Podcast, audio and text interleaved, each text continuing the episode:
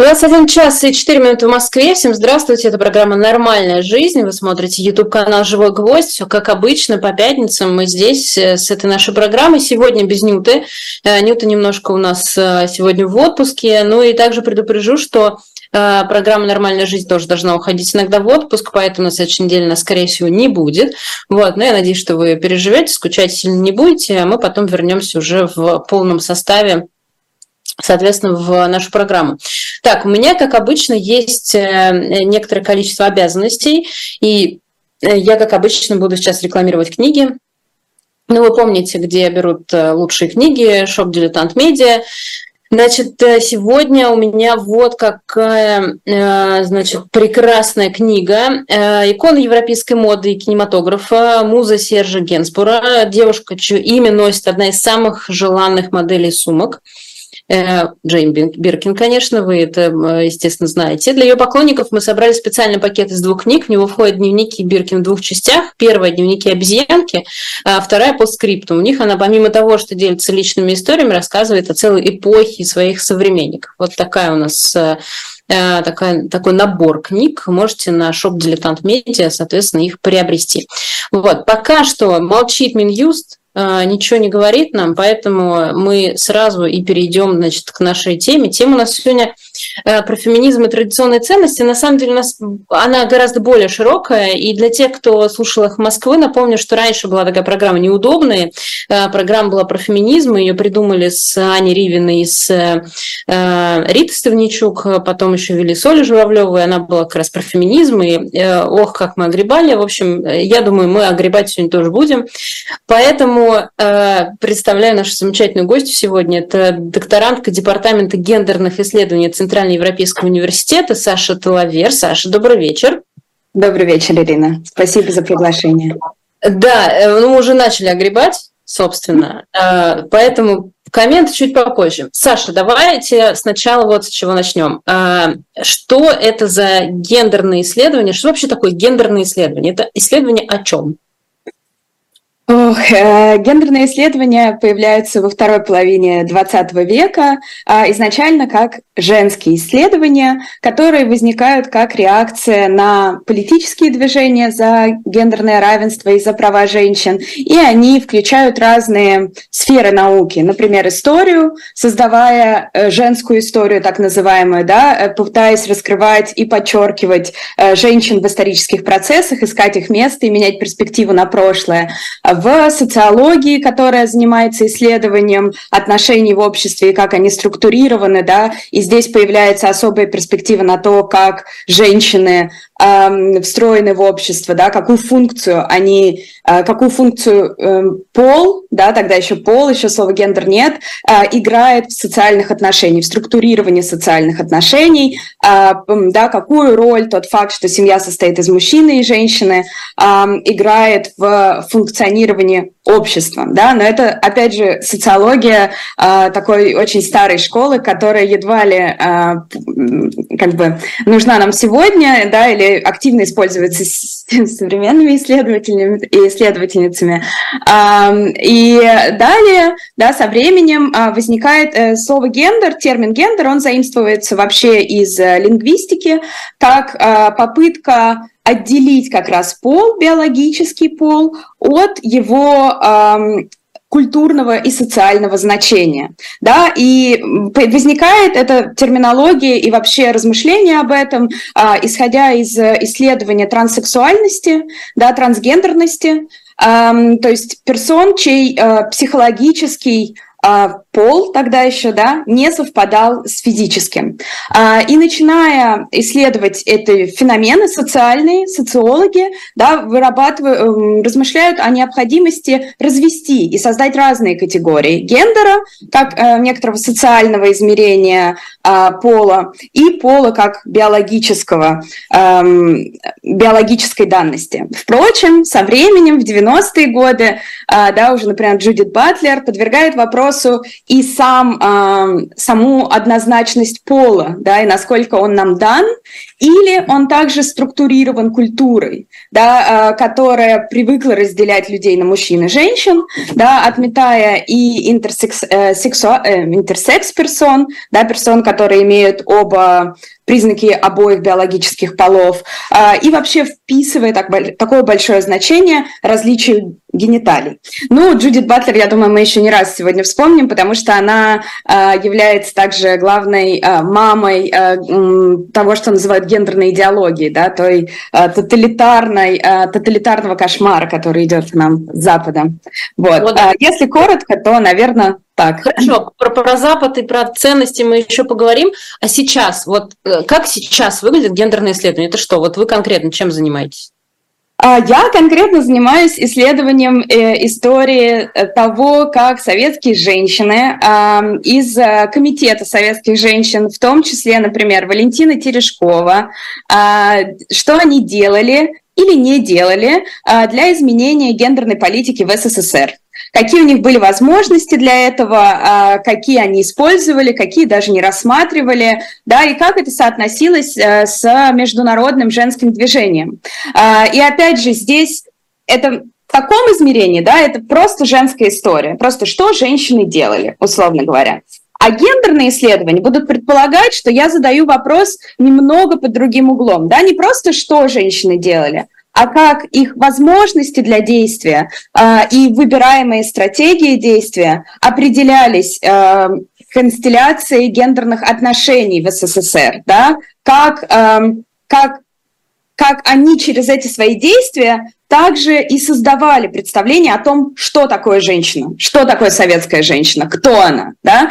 А, то есть такой подход более как называется он в исследовании, конструктивистский, да, то есть то, как создаются определенные представления о том, что должна делать женщина, что должна, должен делать мужчина, или может делать женщина, может, может делать мужчина.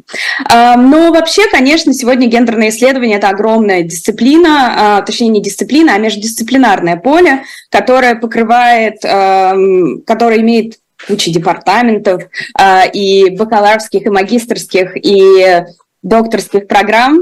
А, простите, если это шумно, на заднем плане моя кошка а, веселится. Вот. А, да, гендерное исследование сегодня это междисциплинарное поле, которое вполне себе состоялось как академическое поле во многих странах, и не только западных, но пока не очень сложилось в России. Оно, опять же, подразумевает, что гендерная перспектива а, может быть использована исследовательницами из любых дисциплин, да, будь то история или психология, или социология, или литературные исследования, киноисследования, му- исследования музыки, да, это перспектива является вполне себе а, универсальной и объединяющей все поле. Uh-huh. Саша, вопрос, который я не могу не задать. Как зовут кошку, поскольку она является уже частью нашей программы, еще одним нашим гостем. Как зовут кошку? Неожиданно она что-то э, разгулялась. Э, кошку зовут Фрэнсис. Она, надо сказать, довольно взрослая. Ей 10 лет. Вот. Э, но она сегодня в каком-то пребывает очень праздничном настроении. Понятно. В общем, эфир на живом гвозде – это праздник. Я ее понимаю э, и поддерживаю. Э, нам тут, вот когда мы только-только, еще даже не начали эфир, э, начали сразу писать, я довольно быстро привыкла к таким штукам, но, э, тем не менее, хочется все-таки ответить. У нас э, тема была в том числе про феминизм, э, и раз уж мы и про гендерное равенство, и э, исследования, и про феминизм заговорили, давайте тогда и ответим на э, постоянный вопрос, самый простой вопрос, самый как бы часто появляющийся вопрос. Значит, вот нам пишут, ага, женские истории, мужики сволочи, э, пишут нам в чате. Но феминизм – это же не про мужики сволочи. Про что феминизм на самом деле вот сейчас? Современный феминизм занимается во многом вопросами так называемой репродуктивной справедливости а, или да, защиты, можно сказать, каждой, каждой жизни, э, начиная, не начиная с запрета абортов, но начиная с достойной финансовой поддержки будущих матерей, а, да, а, давая людям возможность делать действительно свободный выбор, да, там в пользу, например, материнства. Также, да, занимается вопросами э, труд, а, заботы работы заботы, так называемой, да, всем тем неоплачиваемым а, трудом, который делают часто в нашем представлении мамы, бабушки, э, сестры, да, женщины в семье, например. Это часто экономические требования большей справедливости, да, учета этого труда на равных. Я могу привести простой пример, просто, да, чтобы подумать о том, насколько современная феминистская оптика может изменить наши представления на данные вещи. Например, мы говорим о пособии по э, беременности и родам. Да, оно во всех странах исчисляется, исходя из оплаты труда, ну, в большинстве стран, да, исчисляется, исходя из оплаты труда, которую получала женщина э, до момента э, беременности. Но вопрос, почему это происходит от, от, от, от производственного труда, если в момент беременности и вынашивания детей все женщины делают одинаковую работу? Почему здесь у нас в момент, когда женщина уходит в отпуск, э, уходит в отпуск по беременности и родам, вообще-то делая одну из важнейших работ для общества, рожая новых людей, они вдруг не получают все равную оплату труда за свой вообще-то очень тяжелый труд. И я думаю, что все из нас, кто рождены мамами, согласятся, что наши мамы сделали большую работу, как бы принеся нас в этот мир, да? Почему их оплата труда в этот момент исчисляется тем, сколько они зарабатывали до этого? Более того, во всех странах почти что есть очень большие ограничения на оплату труда. А, да, ну, на, а, на пособие по отпуск по беременности и родам, да? Ну, то а, есть, подождите, можно я переведу? То есть женщина, которая э, вынашивает ребенка, рожает и находится какое-то время в декрете, они должны получать одинаковое пособие э, вне зависимости от того, кем они работали или не работали? ну, условно говоря, это как пример, да, а как пример, что такое а, смещение нашей а, перспективы на то, что такое труд в обществе, да, потому что это сфера труда. Это то, что у нас часто ну, совершенно э, обесценивается, считается незначимым или естественным, и при этом постоянно требуется и ожидается от женщины. То есть, с одной стороны, говорят, это ерунда, и ты должна поэтому это постоянно делать бесплатно. Да? А, и вот а, перспектива современного феминизма говорит, что это, во-первых, не ерунда, и никто не должна делать это бесплатно. Да, за это надо получать такие же, условно говоря, такие же деньги, как и за другой тип работы. А, и здесь а, можно сказать, да, что просто пособие по беременности и родам это такой вот как бы легкий пример, да, как бы некоторая задачка для нашей головы. А почему, выполняя одинаковую работу, женщины не получают одинаковую зарплату в этот момент? Да? Потому что э, беременность и роды не воспринимаются как труд в обществе. Никто не почему-то, не, не, хотя мы все рождены, никто не понимает, какой труд за этим стоял.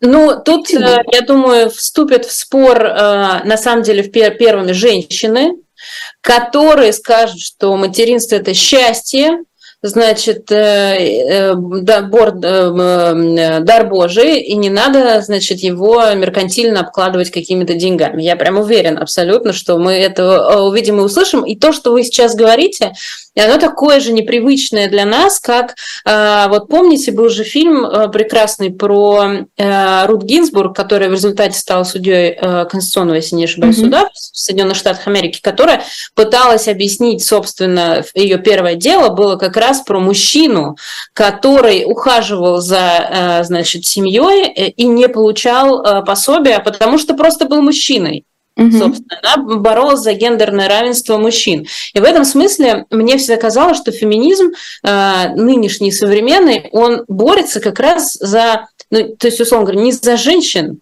а и за женщин, и за мужчин, за гендерное э, равенство. Нет? Um...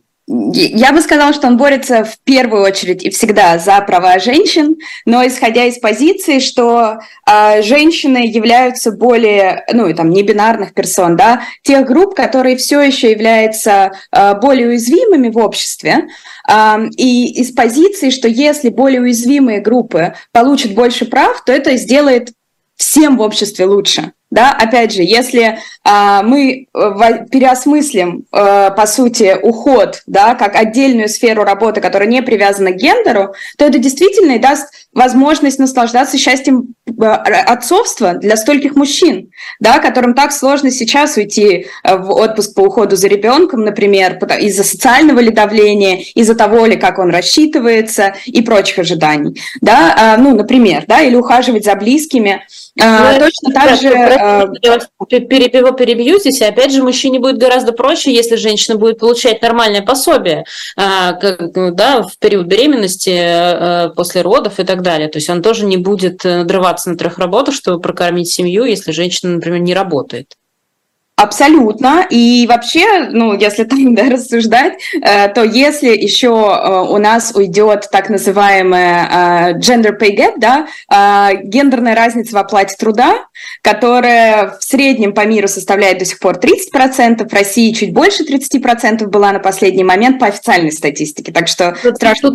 объяснить нашим зрителям, о чем идет речь все-таки. Речь идет о том, что женщины, работая на тех же должностях, такое же количество часов, как мужчины, в среднем в мире получают на 30% меньше зарплату, чем мужчины. А, и, например, э, в некоторых странах, как в Германии, есть так называемый День равенства оплаты труда. Это день, который отмечают, что вот с этого дня женщины в Германии перестали работать бесплатно. А первые три месяца этого года женщины работали бесплатно из-за разницы в оплате труда. Да, то есть вот э, и это делает тоже видимым эту разницу. Так вот, если мы представим, опять же, что женщины будут получать абсолютно э, такую же оплату труда, не будут сталкиваться с дискриминацией при трудоустройстве а насчет того, а собираешься ли ты рожать, а, а если вы родите, а не собираетесь ли вы бросить работу, не будут сталкиваться с проблемами при трудоустройстве после рождения детей, то вообще очень много давления спадет с мужчин, да, потому что мы часто слышим, что, ой, вот ожидают, что им там за них будут платить или еще что-то, вот какие они э, нехорошие, да, но извините, тогда надо всем вместе бороться за равенство оплаты труда, когда у нас оно будет, вот и посмотрим, как изменится от этого гендерное отношение, да, как, какие будут ожидания от мужчин, наверняка их будет намного меньше. Ох, чувствую, сейчас чат сгорит просто в буквальном смысле. Э, я уже там вижу э, ряд сообщений прикольных. Спасибо большое, во-первых, всех, кто пишет.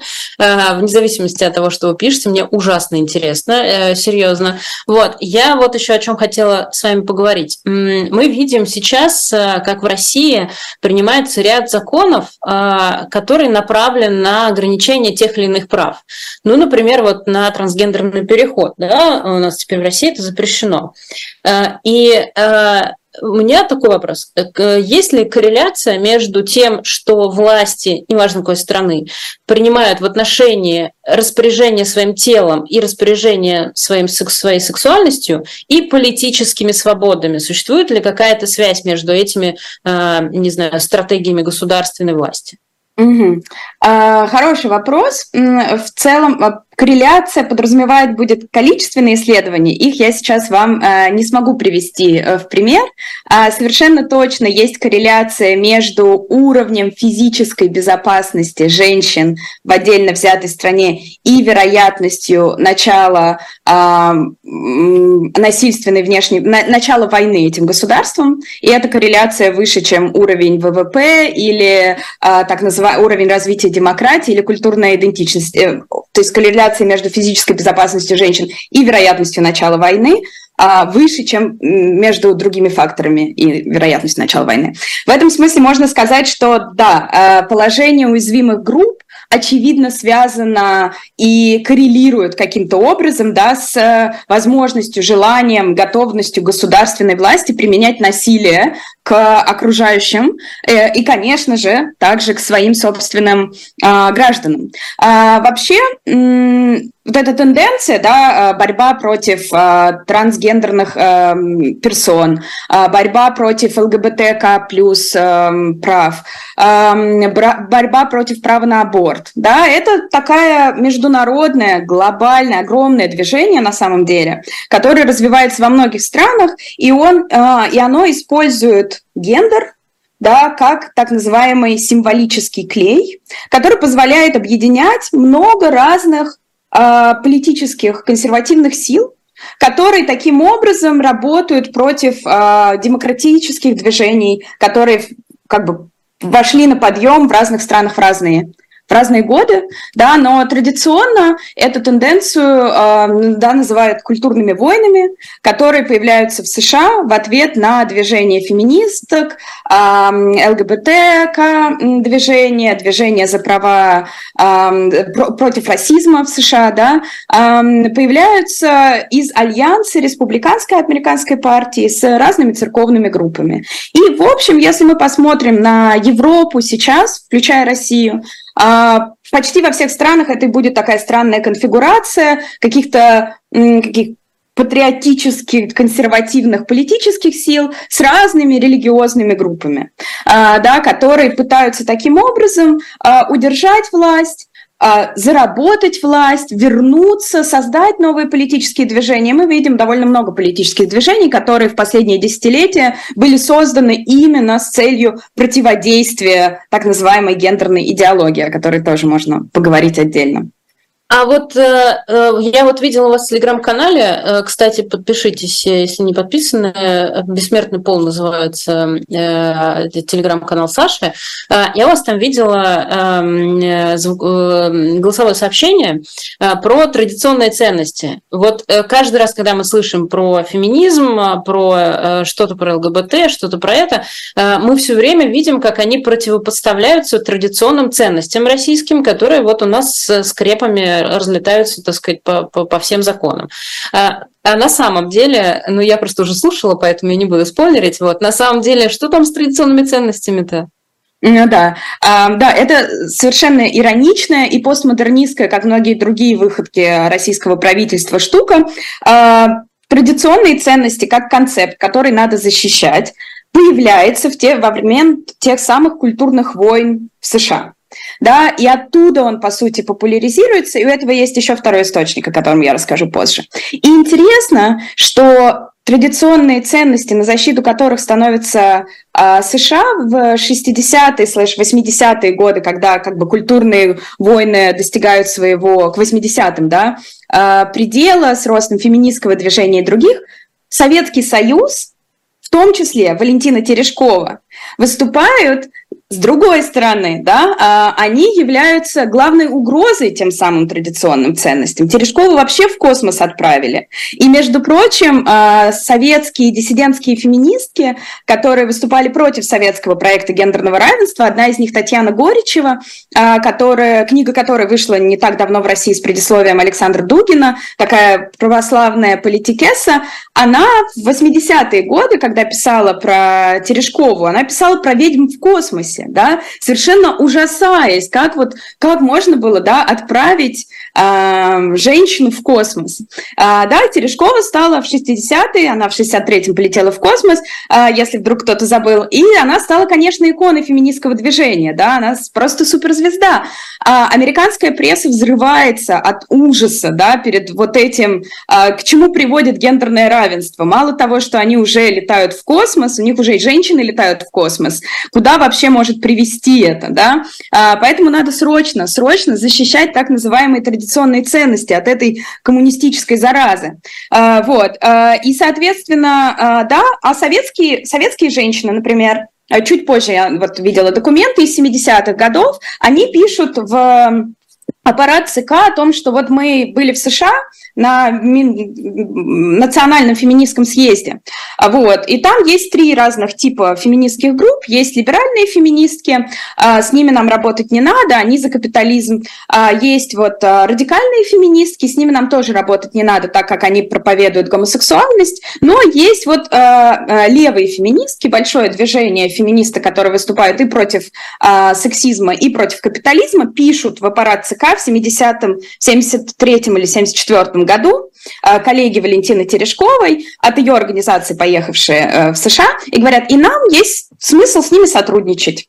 Вот, с этими вот феминистками, да, против которых в это же самое время в США респу, да, республиканские силы вместе с, церк с церковными общинами а, разводят всю эту тему про защиту традиционных ценностей. Вот проходит а, полвека, и вдруг вдруг а, в России начинают защищать как традиционные ценности, которые совсем не традиционные для нас, да. А, интересно еще, что Путин, например, использует вот эту самую гендерную идеологию, да, и вот это гендерное опять же, гендерная идеология – это даже не православно. То есть, знаете, если бы это хотя бы было в православной церкви придумано, я бы еще, может быть, так не ворчала. А, но это же возникает как, э, э, э, как бы противостояние Ватикана, главным образом, ну, термин вообще появляется в середине 90-х годов, как в оппозицию международной конференции, ну, Всемирной конференции женщин ООН, которая происходит в Пекине в 95 году, а, где объявляется так называемый гендерный мейнстриминг, или на русский это переводят часто как а, гендерная проблематика, да, введение гендерной проблематики во все проекты.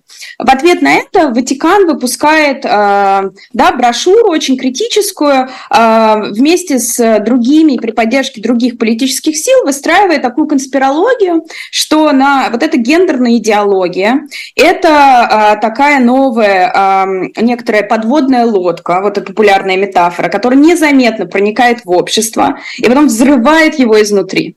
А, и за этим стоит неизвестные силы. Ну, как правило, они, знаете, соединяются с другими конспирологическими теориями, так что можно представить героев, которые там будут фигурировать. А, да, и это новая тоталитарная, э, это вот, вот этот международный да, дискурс, а, тоталитарная идеология, которая, с одной стороны, а, вот как-то откуда-то проникла, как на подводной лодке, на Запад, ну, я, можно предположить, что проникла она изначально вообще-то из СССР, потому что, опять же, а, во мно, вот эти все декадон для женщин и прочие штуки а, э, инициировались в значительной степени социалистическим блоком. Да? А, и, например, Международная конвенция по ликвидации всех форм дискриминации против женщин, один из ключевых документов, да, была, собственно, была разработана в том числе с активным присутствием и участием советских делегаток да, э, в 79 году. Вот, собственно, эта подводная лодка проникла на Запад э, каким-то образом, э, и теперь она же на Западе представляется как вот некоторая идеологическая колонизация, и точно так же она затем в других странах за пределами и Западной Европы также представляется как э, идеологическая колонизация Брюсселем и Евросоюзом других невинных земель. Вот. И таким образом в самом этом э, нарративе, да, в самой этой истории о традиционных ценностях нет ну, ничего вообще, что как-либо цеплялось бы за традиции современной России. Но это просто ну вот вообще, да, но это какая-то скорее попытка такой э, интеграции, что ли, да, в эти консервативные популистские элиты а, в использование этого ресурса и поддержание его. Вот. Но мы, же, мы вот видели, когда меняли Конституцию еще, когда там в 21 году, да, а, где, помните, было, что брак – это союз мужчины и женщины. Э, и люди, которые вносили эту поправку, депутаты, мы с ними разговаривали тогда, я очень хорошо это помню, и они не могли ответить на вопрос, а что насчет э, семьи, где бабушка, мама и там, ну, не знаю, дочь, сын, неважно, какое-то количество детей. А вот это что? Не семья? И, в общем, и я помню, как э, один из депутатов, который мне говорил, что вообще как бы брак с точки зрения государства это муж, жена, ребенок. Я говорю, подождите, а, а если нет детей, то что, это не семья с точки зрения государства? Ну, то есть, э, на самом деле, еще в 2021 году стало понятно, что каким-то образом закрепляется понятие брака в том представлении, в котором, э, который есть у кого-то там. Но при этом, условно говоря, сами депутаты, которые это дело принимали там и вносили, они тоже не до конца понимали, почему, э, почему все так. Э, я бы еще хотела порекомендовать, интересно, что мне за это будет, на Арзамасе есть прекрасный совершенно курс Саши, как раз это то, о чем мы сейчас говорили, о том, как э, связаны э, секс и революция в истории России на Западе. Вот, там, э, там интересно, там много. Не будем сейчас... Нет, там что моя нет? только одна лекция, но курс одна интересный. Да? Да, курс, курс хороший, да, курс хороший, но там есть, Сашина, да, тоже э, одна лекция. Но, собственно, это же я правильно поняла, да, это как раз вот эта лекция про э, секс-революцию в истории России э, и на Западе. Вот, э, там много всякого, марксизм и психоанализ, да. Вот, э, Саша, я очень хочу э, провести вас через пытку. Э, простите меня, но мне бы очень хотелось, чтобы вы сказали, как вы реагируете. Наверняка это годами происходит с вами, вот, но сейчас это снова происходит в нашем чате. Значит, Э, происходит следующее. Значит, возьмите замуж эту талавер. А, а вот пусть они э, перестанут заниматься глупостями, начнут рожать детей. Зачем таким красивым женщинам э, защищать такие эфемерные ценности? Ну и так далее. Вот как думаете, почему, ну серьезно, да, живая аудитория живого гвоздя которые мы, в общем, много говорим про э, гуманизм, про образование, про что-то, про какое-то будущее, про какие-то ценности, все равно в чате вот это вот происходит. Почему? Э, почему это происходит? Это же не мужчины пишут, это мужчины и женщины пишут. Почему они так сопротивляются ну, каким-то вот таким разговорам? Ох, слушайте, хороший вопрос. Я думаю, что э, в общем, сопротивление всем этим э, движениям и темам идет уже больше века. Это странно. А, я думаю, что а, популярность такую получают и такую живую реакцию всегда вызывают вопросы гендера а, или сексуальности, потому что они касаются буквально каждого и каждого из нас. И мне кажется, часто, когда э, начинаешь говорить, ну, по моему опыту, когда я начинаю говорить о феминизме или о гендерном равенстве, или о э, гомосексуальности как нормальном, или транссексуальности как совершенно нормальных вещах, э, люди чувствуют себя лично атакованными, а, как будто бы это каким-то образом говорит им, что они что-то делают не так. А, не очень хорошее сравнение, хотя, мне кажется, рабочее, как э, с вегетарианством или веганством. Вот э, я, например, еще была какое-то время веганкой. Мало того, что феминистка, еще и веганкой 10 лет назад. А, комбо вообще, Саша, комбо. Да, и э, вот когда ты как веганка молча садишься за стол и просто заказываешь веганскую еду, все, кто едят мясо в этот момент за столом, начинают тебя упрекать, что ты упрекаешь их в том, что они едят мясо. Тебе можно в этот момент молчать. Э, да, и это, конечно, совершенно такая, мне кажется, это момент, который заставляет людей задать вопрос о себе и своих биографических выборах, а, может быть, о каком-то опыте, который долго подавлялся, а, может, о каких-то сомнениях, может, желание каким-то образом утвердиться опять за счет а, удобной да, и разрешенной фигуры для издевок и унижения. И мне кажется, что вот в момент, когда у людей возникает порыв написать такой комментарий, а, как реакция на то, эм, тот разговор, который звучит сейчас между нами, им стоит задуматься, типа, а точно ли не нужен феминизм? Если я вижу девушку с хорошим образованием, нормально поставленной речью, которая обладает какими-то знаниями и убедительностью относительно, я хочется верить, что и достаточной своей речи, а я хочу написать «молчи и рожай», все ли точно в порядке с этим обществом? Точно ли мы можем сказать, что женщина имеет достаточно прав? Почему я считаю возможным говорить с другими людьми так? Да? Почему я вообще считаю с кем угодно? Почему я считаю возможным? Что, что происходит в этот момент, где я ставлю себя, где я ставлю других? И почему вообще нормализую некоторое неравенство, агрессию? И э, да, и, и, и, и мнение, что кому-то можно приказывать, что они должны делать, да. А, вот. Ну а тем, кто хочет, чтобы я рожала, я предлагаю просто сделать кампанию за то, чтобы декретный отпуск оплачивался а, достаточно хорошо в России. Вот. И когда зарплата в декретном отпуске будет равна доходу человека, который занимается работой такой же сложности, я думаю, что это какие-то топ-менеджерские позиции больших корпораций, потому что менеджерить свое тело с другим человеком внутри очень сложно, вот, а, то тогда я с радостью для вас рожу. Вот. Я представляю, Саша, в чем вас обвинят теперь. Ага, за деньги готовы рожать? Вот. Что она суррогатным материнством тогда не да, занимается. Да, да. Мы, мы так и знали, мы так и знали, все продажно. Ну ладно, если серьезно, э, то э, в целом э, могу сказать, как человек, который занимается какими-то нестандартными штуками, типа пожаров, например, или там спасатели, то женщин там в принципе не любят. И это не проблема каких-то отдельных людей, которые почему-то вот что-то там с ними не так это как фон, который ты не можешь никуда деть, э, когда э, люди с, с погонами э, просто не смотрят на тебя, потому что ты другого пола и предпочитают просто не замечать тебя как, как единицу человека в, в, в комнате. Это, конечно, довольно странно, но я пришла к выводу, что это реально какой-то всеобщий фон, и вот эти конкретные люди, которые, например, на меня там смотрят странными глазами, не только на меня, там девчонок довольно много в разных э, статусов, но мы, например, не можем э, стать пожарными э, просто по закону, мы не можем стать пожарными, спасателями, потому что это запрещенная для женщин профессия в России, потому что, ну, там тяжело таскать, риск для жизни, наглотаешься, там, надышишься дымом, вот, ну, ну и так далее, да, то есть это какой-то фон, который существует, и я много э, думала в этот момент по поводу э, того, что вы сказали про насилие, ну, про безопасность женщин, э, я помню, как мы с той же самой Аней Ривиной, кстати, э, мне нужно указать, что власти России заставляют меня называть ее иностранным агентом, господи.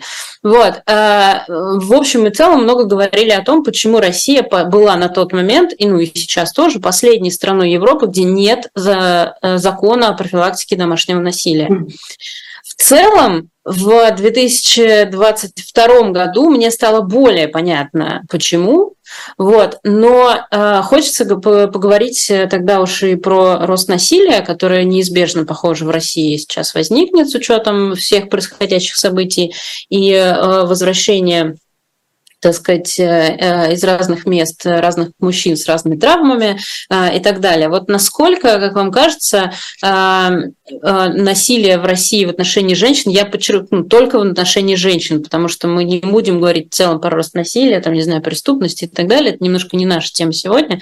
В отношении женщин мы сейчас увидим, и главное, позволит России нам это увидеть, потому что у нас довольно плохо все со статистикой. Угу.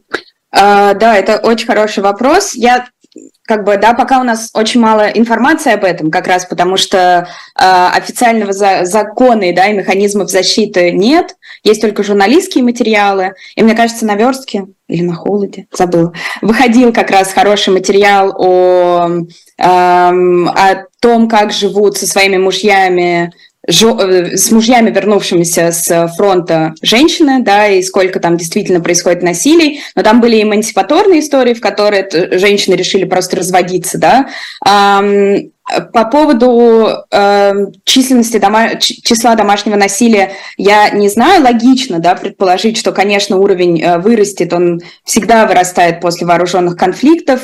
Э, он связан, да, и с тем, что, опять же, из-за очень странных представлений о том, кто такой мужчина и может ли он быть слабым, может ли он получать нужную психологическую помощь, э, может ли он, да, э, ну, как бы не вывозить в какой-то момент. Может ли он получить поддержку? И вот представление, что на самом деле нет, он должен жать кулак и продолжать, да, доводят многих мужчин и до самоубийства, и до алкоголизма, которые очень часто еще сопряжены с, э, ну, алкозависимостью, да, а, сопряжены с насилием, да, или каким-то, в общем, приводит к очень ужасным и драматичным последствиям биографическим. И это же представление о том, кто такой настоящий мужик, да? Опять же, если бы мы изменили представление о том, кто такой настоящий мужчина, что мужчины плачут, что мужчинам нужна поддержка, что это нормально, все люди плачут, и всем нужна поддержка, да, а, то тогда, наверное, мог бы измениться и ситуация с э, домашним насилием и прочее.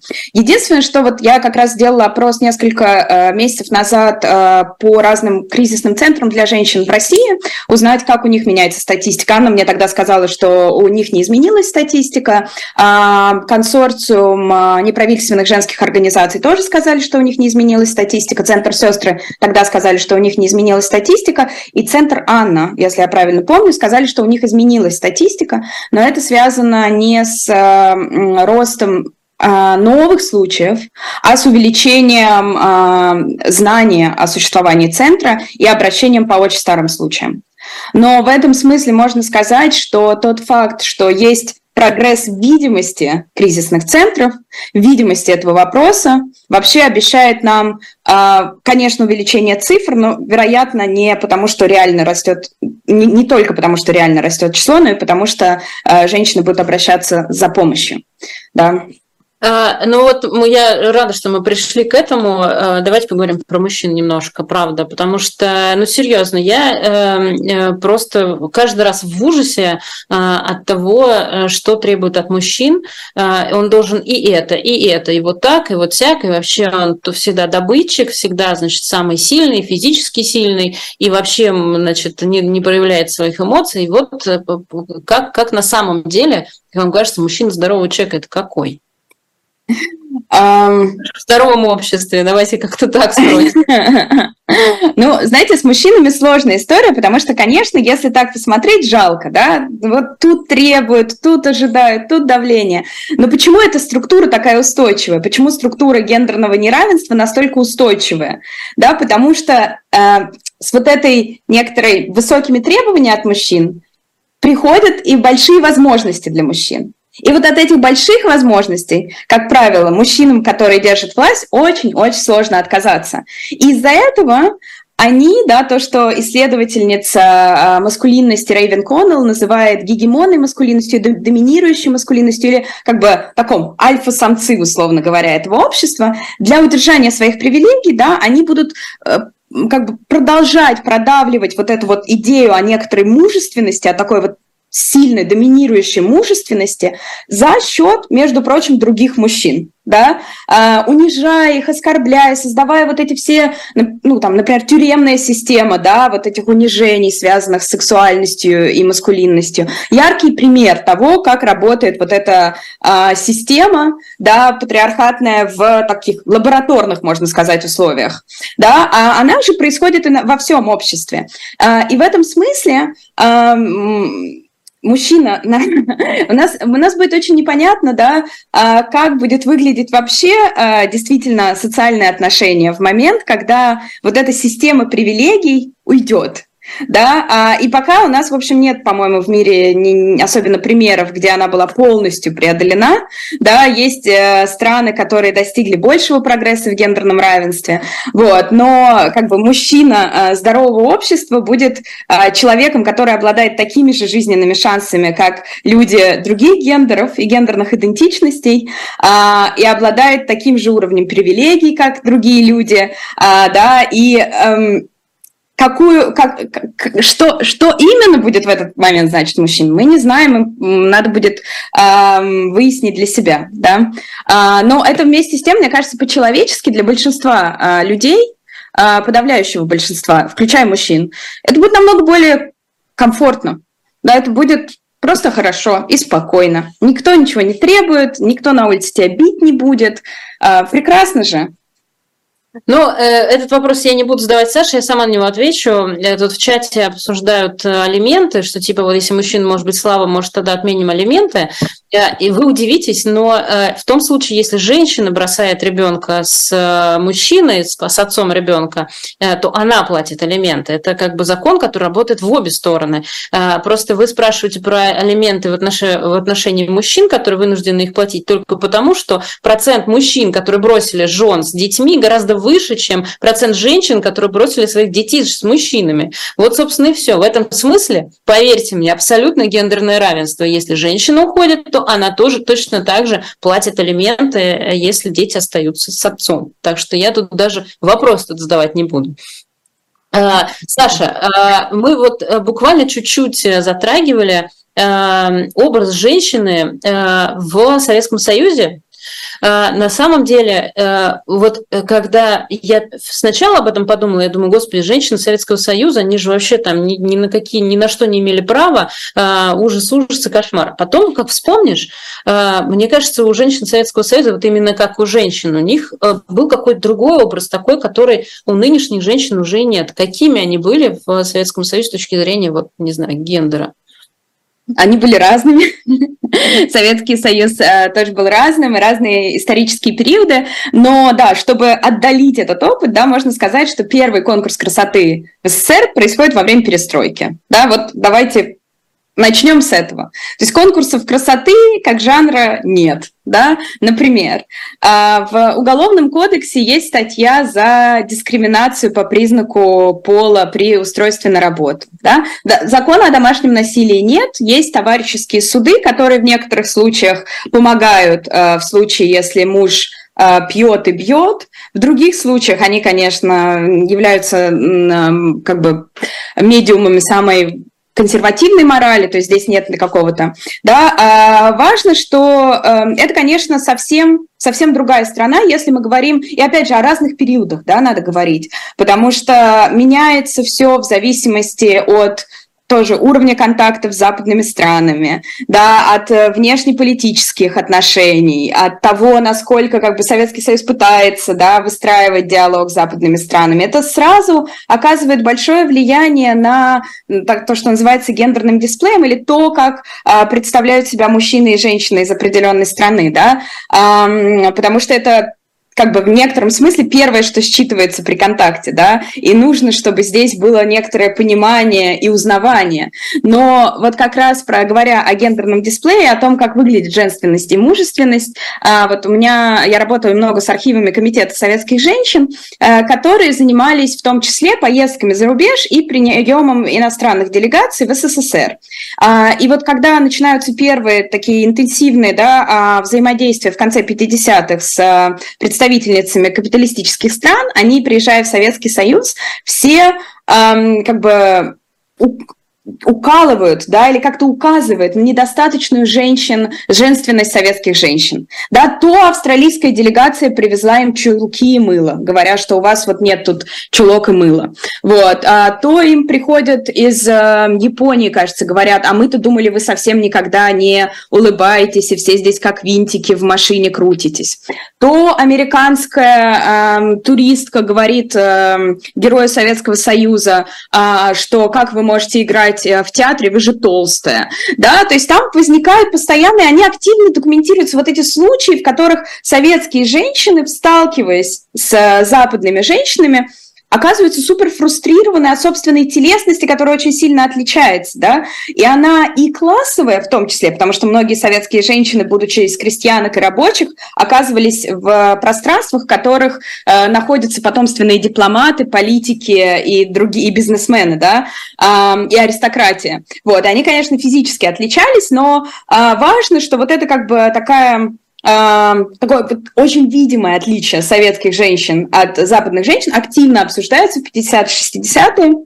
Вот. А, и как раз там происходит некоторая смена поколений, а, ну, как бы, на, например, на пост э, главы Комитета советских женщин выходит Валентина Терешкова, которая уже обладает совсем другим э, женским типажом, да. Э, но в целом, э, конечно, в Советском Союзе не было достигнуто гендерное равенство, это тоже важно, да. Э, женщины э, имели право работать, э, на бумаге вообще имели довольно много прав, э, но в жизни, конечно, и законы не соблюдались, и товарный дефицит, и сложные условия жизни, и политические репрессии, все это, конечно, не позволяло случиться невероятному гендерному равенству, да, а, но тем не менее можно увидеть, что эти женщины а, понимали себя совсем по-другому, да, и, например, в журнале «Работницы», который выходил в Советском Союзе а, в 1975 году, когда это было опубликовано 13 миллионами копий, да, писалось о том, как ужасно, что в западных странах женщину представляют как, цитирую журнал «Работница», секс-объект, о, предмет секса написано.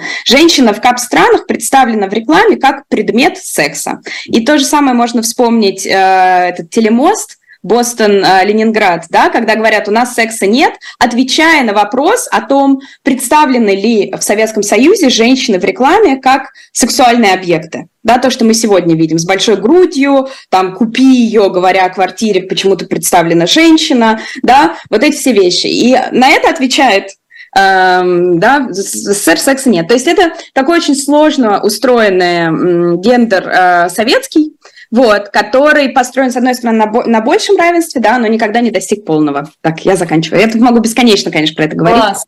Э, мне очень нравится, но э, это же как раз то, э, в результате, против чего феминистки начали бороться чуть ли не в первую очередь, ну, как я видела, не в смысле, что в первую очередь, да, а, а просто вот я помню прекрасно вот это вот прям ярость женщин, что, мол, перестаньте рекламировать что-то, используя женщину как объект секса, да, перестаньте продавать с помощью нас какие-то товары. Вот, но, но это, конечно, интересно, что... я пытаюсь вспомнить, помнить, наверное, э, в 90-е появилась такая реклама впервые у нас, да, где женщина вот выглядела так. В конце 80-х, в 90-е, да, действительно, потому что вот, например, еще в 70-е в журнале «Работница» а, обсуждалось вообще не, не то, что нельзя женщин сексуализировать, а почему у нас в СССР производятся товары а, для дома, с изображением женщины на этикетке. Почему у нас убеждение, что эта женщина должна делать домашнюю работу? Да? Вот такого рода дискуссии происходят в журнале «Работницы» в 70-е годы, да, и сравнимы с «Космополитеном» из 90-х годов. Очевидно, что это совсем другое, а, другие а, акценты. Да? А, в этом смысле, но, но там все сложно, да, это не значит, что, ой, это было прекрасное место, вообще нет да, оно просто выглядит довольно сложным, и если мы говорим о традиционных ценностях, то наши традиционные ценности, наши традиционные женщины, как бы вот э, ни Путину, ни Российской Православной Церкви не понравятся, да, э, они совсем другие, э, вот. Э, буквально пять минуточек у нас остается. Mm-hmm. Поправьте меня, если я не права. Мне кажется, что феминизм в разных странах, ну или разных частях, скажем так, планеты, он разный и борется он э, с, скажем так, разными проблемами, потому что, ну, понятно же, что э, развитие общества или там, не знаю, культурные какие-то штуки, они отличаются. В России в последнее время, э, я вот сейчас вспоминаю э, ту самую деструктологическую экспертизу, которую выкатили по делу Жень Беркович и Света Петричук, э, где в том числе им впаяли, значит, феминизм как деструктологическое какое-то поведение, да, или там призывы к чему-то деструктологическому. Почему в России феминизм, ну, я не знаю, честно говоря, как в других странах, может быть, он и в других странах вызывает такое же сильное раздражение, но в России он вызывает в буквальном смысле ярости, я имею в виду вот такого характера, что это деструктология какая, господи, я даже не могу это произносить, но что это разрушительно, что это вот разрушает семьи и так далее. Так ли это во всех странах, насколько это вообще вызывает раздражение, что называется, у всех или нет? Uh, да, это, опять же, это международная uh, история, и она на самом деле относится к вот тем самым культурным войнам и защите традиционных ценностей и выступлений Ватикана против гендерной идеологии, о которых я говорила. Да, это все идет одним пакетом, и важно на самом деле, что uh, у нас же речь идет и в России, и во всех популистских консервативных правых партиях мы слышим не, не что они вообще против феминизма, потому что такое сказать сегодня довольно затруднительно затруднительно. Женщины, ну, объективно экономически, ну, нельзя вернуть женщин в дом. У нас экономика уже построена с учетом женской рабочей силы, да, но что они все говорят? Что они против, например, радикального феминизма, да, или они придумывают какие-то версии феминизма и говорят, вот мы против него, он плохой, а у нас есть свой хороший. Вот, и наш свой хороший феминизм, он сделает женщин счастливыми, потому что посмотрите на них, они будут работать как мужчины, ухаживать за собой, э, не, не, не высказывать ничего против, но, ну, как бы, но феминизм, вот такой у нас будет феминизм, да, почему это называться будет феминизмом, совершенно непонятно, но э, они все разрабатывают какие-то свои вообще-то пустые содержательно, как правило, но часто все же довольно ну, популярные, да, как многие э, пустые э, такие как бы идеологемы э, версии феминизмов. Да, и в этом смысле, например, в России мы, опять же, в экспертизе там фигурирует радикальный феминизм. И если мы посмотрим на а, разные а, прокремлевские женские движения, то мы увидим, что а, они тоже говорят, что мы вообще-то феминистки, но мы правильные феминистки, да, мы феминистки, которые за запрет абортов, мы феминистки, которые считают, что феминизм не имеет никакого отношения к политике, а, да, мы феминистки, которые считают, что это, а, что мы должны поддерживать наше государство во всем, да, мы феминистки, по сути, без самостоятельной феминистской теории, без феминистской практики, которая заключается и, да, такой как бы самая база которой, можно сказать, это э, рост самосознания да, или анализ существующих систем неравенства и работа с ними да, и как бы попытка сделать это общество более равным, и работа с этими системами неравенства из перспективы гендера. Да, есть и другие, ну, и не только гендера, современные, опять же, феминист, и феминистская теория и берет в учет и класс, и расу, и гендер, и сексуальность, и насколько наше тело, то, что называется, дееспособно, да, и много-много других пересечений. Из вот этой точки пытается анализировать современное общество, чтобы сделать его более равным, более доступным а, и более возможным для жизни для всех из нас да, а вот эти как бы консервативные феминистки, они, как правило, используют феминизм как такой пустой щит для защиты консервативных э, правых э, религиозных движений. Вот. Так. Класс, значит, у нас во всем мире неравенство, и во всем мире так или иначе проблема с э, гендерным равенством и с феминизмом какая-то тоже мутная история в смысле того, что везде по-разному все, да, я все, все это услышала. А, спасибо большое, говорю нашей замечательной гости, которая очень понравилась нашему чату. А, О. Да, да, да, докторантка Департамента гендерных исследований Центрального Европейского университета Саша Талавер а, была у нас в эфире. Я очень, правда, вас э, призываю почитать э, э, и Сашу, и разных других людей, которые, в общем, довольно неплохо пишут и о связи между гендерным равенством и безопасностью женщин и разными другими событиями, которые у нас здесь происходят. Спасибо большое. Это была программа «Нормальная жизнь». Саша, спасибо. Нашим зрителям спасибо. И если вы досмотрели до этого момента, пожалуйста, оставьте комментарий под этим эфиром. Поделитесь этим эфиром. Мне кажется, будет многим интересно. Спасибо большое. Пока. Спасибо большое, Ирина.